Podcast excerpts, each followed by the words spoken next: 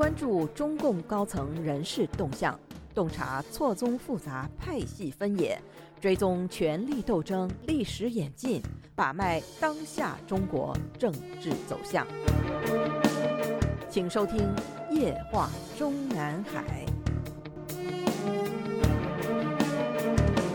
听众朋友们好，欢迎收听美国自由亚洲电台《夜话中南海》节目，我是节目的播讲人和撰稿人高鑫。我们今天所播讲文章的题目是中共援俄侵乌的领头羊保利公司的丑恶历史。我们本专栏的上篇文章正在暗援俄国侵乌的中国保利曾经在美国犯下的罪恶中，介绍了日前被美国《华盛顿邮报》率先揭露出来的中国武器支援俄国侵乌战争的执行企业之一。臭名昭著的保利公司，早在十多年前即因为向美国黑社会和地下帮派大量走私、批量供应大规模杀伤性武器，而招致美国全社会的同仇敌忾。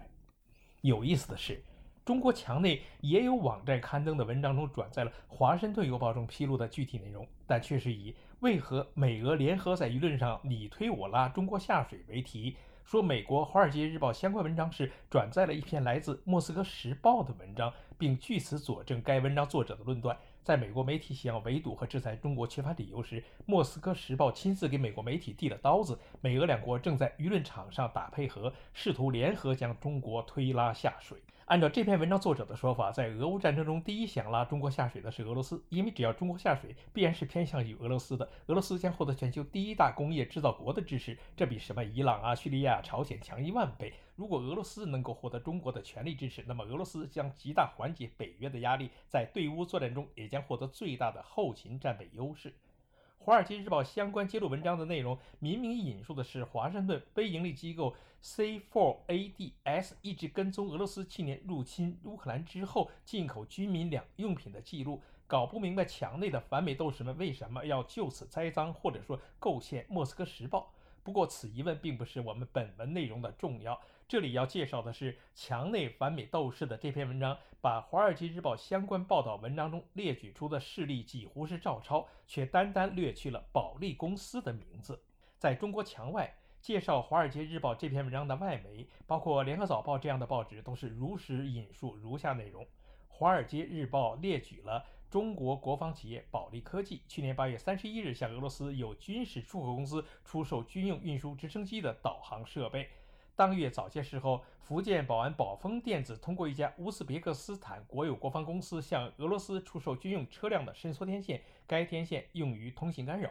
十月二十四日，中国国有飞机公司中航国际向被制裁的俄罗斯国防巨头的子公司运送了价值一百二十万美元的苏三十五战机零部件。正像我们本专栏上篇文章中所总结的那样，位居第一的就是中国著名的国防公司保利科技公司的行为。而墙内刊登于网易等媒体上的文章，为何俄美联合在舆论上拉推中国下水中，却是如此表述这一段的？二零二二年八月十三日，中国对俄罗斯国防企业出口了米十七直升机的导航设备；福建宝丰电子有限公司对俄罗斯出口了军民两用对讲机和用于无线电电子干扰系统的伸缩天线。十月二十四日，中航国际控股有限公司以一百二十万美元对俄罗斯出口了苏三十五战斗机的零部件。十月四日，中国泰利航空技术集团向俄罗斯出口了雷达部件。它被证明是使用在 S 三百和 S 四百的防空导弹系统中。前后文对比之后，相信我们的读者和听众们都已经看明白了。这篇墙内的文章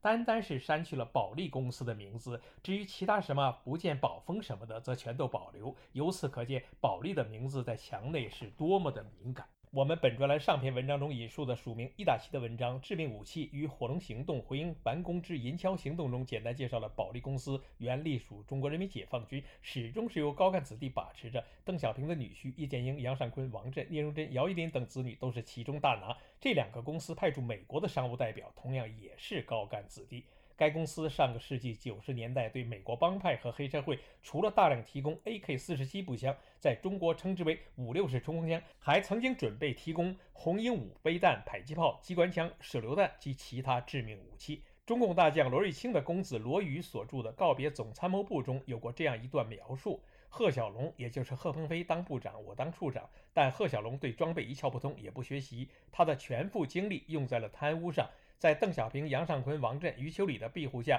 勾结荣毅仁的儿子荣志健，建立起了总参装备部，贺小龙部长，保利公司，邓小平的女婿贺平为总经理，中信、王军，香港中信、荣志健一条龙，国家级贪污盗窃、贩卖军火集团，在卖军火给伊朗、伊拉克和卖东三中远程导弹给沙特阿拉伯的交易中。上交军委十亿美元，他们至少贪污了两个亿，而且和张爱萍为首的军工企业打成一团。六四枪响，这帮人喜庆到疯狂。我辞职离开后，装备部更是乌烟瘴气。直到邓小平快死了，贺平走私 AK 四十七步枪，让美国海关抓住，这幕中国特色的丑剧才算落幕。多少百姓血汗钱，就养肥这么一帮贪污犯。按照中共官媒的介绍，一九八三年，解放军总参谋部归口管理军贸。中国国际信托投资公司，也就是中信公司，联合组建了一家对外贸易公司。时任中信公司总经理徐兆龙为公司起名“保利”，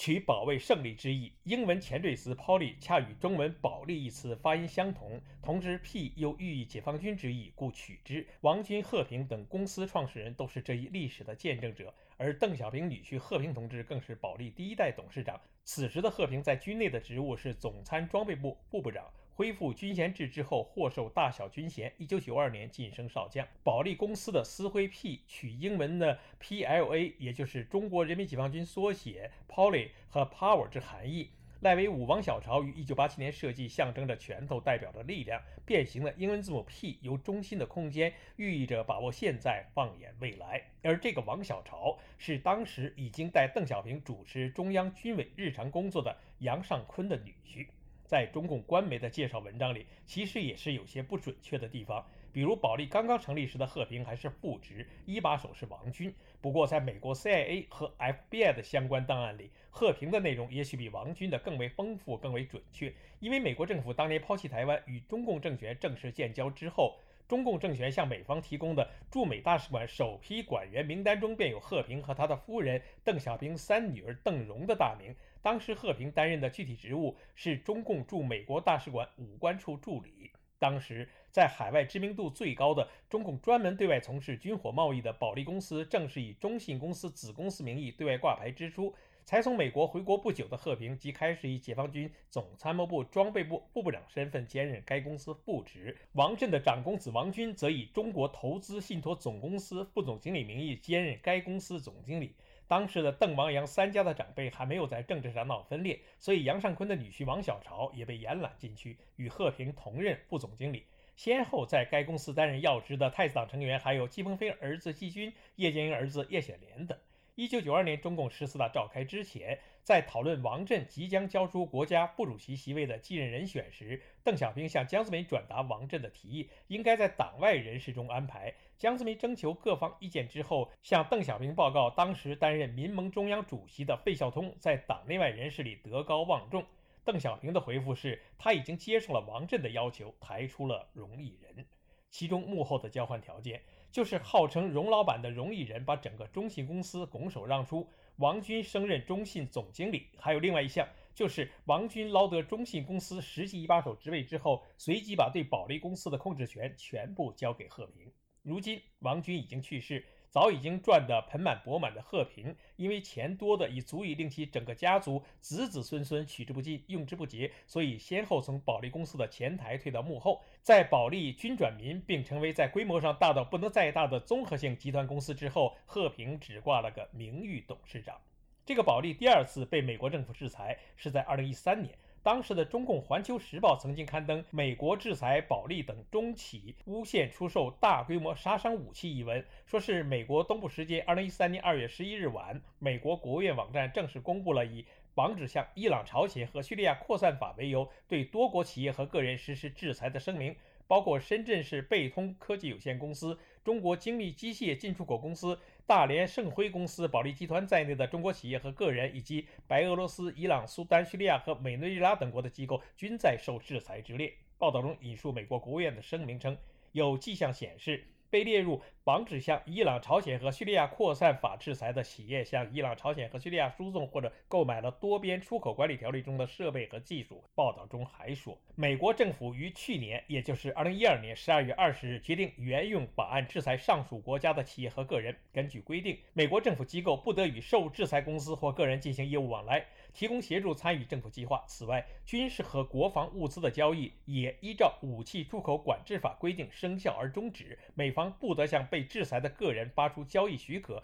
已经发出的许可证也将注销。该制裁已于今年，也就是二零一三年二月五日正式生效，期限为两年。也就是说，该制裁如今早已经失效。当时，墙内的中新网报道此消息所使用的标题是“美国正式宣布制裁保利集团等中国企业和个人”。人民网使用的标题是“美国制裁保利等中国企业，称制造杀伤性武器”。央视网站使用的标题是“美国宣布制裁五家中国企业，保利科技公司强烈抗议和坚决反对美国制裁”。前年六月。保利下属的保利协鑫新疆子公司等五间中企又被美国制裁。当时，美国商务部将被指涉及新疆人权问题的五间中国公司列入了出口管制实体清单。其中一间被制裁的公司是保利协鑫旗下的新疆协鑫新能源材料科技，主要从事光伏材料生产。据美国商务部文件。这些公司由于涉及在华的侵犯人权行为、伤害维吾尔人及其他回教徒少数族裔而被列入制裁名单，因此美企想向该批企业出口，将需获得美国政府批准。去年二月，美国国务院发布公告，更新防扩散名单，以从事导弹扩散技术为由，将保利科技公司及其下属单位和存续公司等中国三家实体纳入。另外两家是中国航天科技集团公司第一研究院，也就是中国运载火箭技术研究院及其下属单位和存续公司；中国航天科工集团有限公司第四研究院及其下属单位和存续公司。从这一次公报情况看，受制裁实体无法获得美国军品清单和商业管制清单所列物项，无法与美国政府签订合同，无法向美国出口。但两年之后，这些制裁自动到期。去年七月十五日，我们自由亚洲电台刊发了二十五国议员促政府仿效美国制裁军援俄罗斯的中国企业，说的是美国商务部上个月把五家中国企业列入了黑名单，指他们涉嫌向俄罗斯提供军工支援。来自二十五个国家、超过五十位的对华政策跨国议会联盟的成员联署，促请本国政府跟随美国的步伐，制裁中国的这些企业。被指协助俄军，而且遭美国列入管制黑名单的这五家中国企业，包括了香港世捷达物流有限公司、信诺电子有限公司、金派科技香港有限公司、维科电子有限公司以及科奈科特电子有限公司等。我们特别核查了一下，发现这些公司没有一家和保利有直接的关联。不过，我们自由亚洲的同一篇报道文章中也特别提到了研究组织点名中国保利集团。我们自由亚洲去年七月十五号的这篇报道中说，美国《华尔街日报》引述总部位于华盛顿的安全威胁研究组织高捷国防研究中心表示，在二零一四年。至去年，也就是二零二二年一月期间，他们追踪到了中国保利集团的子公司向俄罗斯国防机构出口了二百八十一项未被披露过的所谓军民两用商品。而今年，也就是二零二二年一月下旬，保利科技集团向受制裁的俄罗斯国防公司金刚石安泰出口了一批无线电天线零件。俄罗斯海关记录显示，这些天线零件专门用于雷达。是俄罗斯 S 四百地对空导弹系统的一部分，而根据俄罗斯传媒的报道，S 四百系统已经被用于乌克兰战争。不过，高捷国防研究中心表示，自俄国二月下旬入侵乌克兰以来，他们暂未发现保利集团再向俄罗斯国防企业发货。截止去年七月的这些揭露内容，显然没有引起美国拜登政府的重视。现如今，保利集团不但没有见好就收，反而是变本加厉。拜登政府这一次会如何应对？一再对美国制裁令顶风作案的中共保利集团公司，是否会再次遭受应有的惩罚？我们拭目以待。听众朋友们好，我们今天的夜话中南海节目就播讲到这里，谢谢各位收听，我们下次节目再会。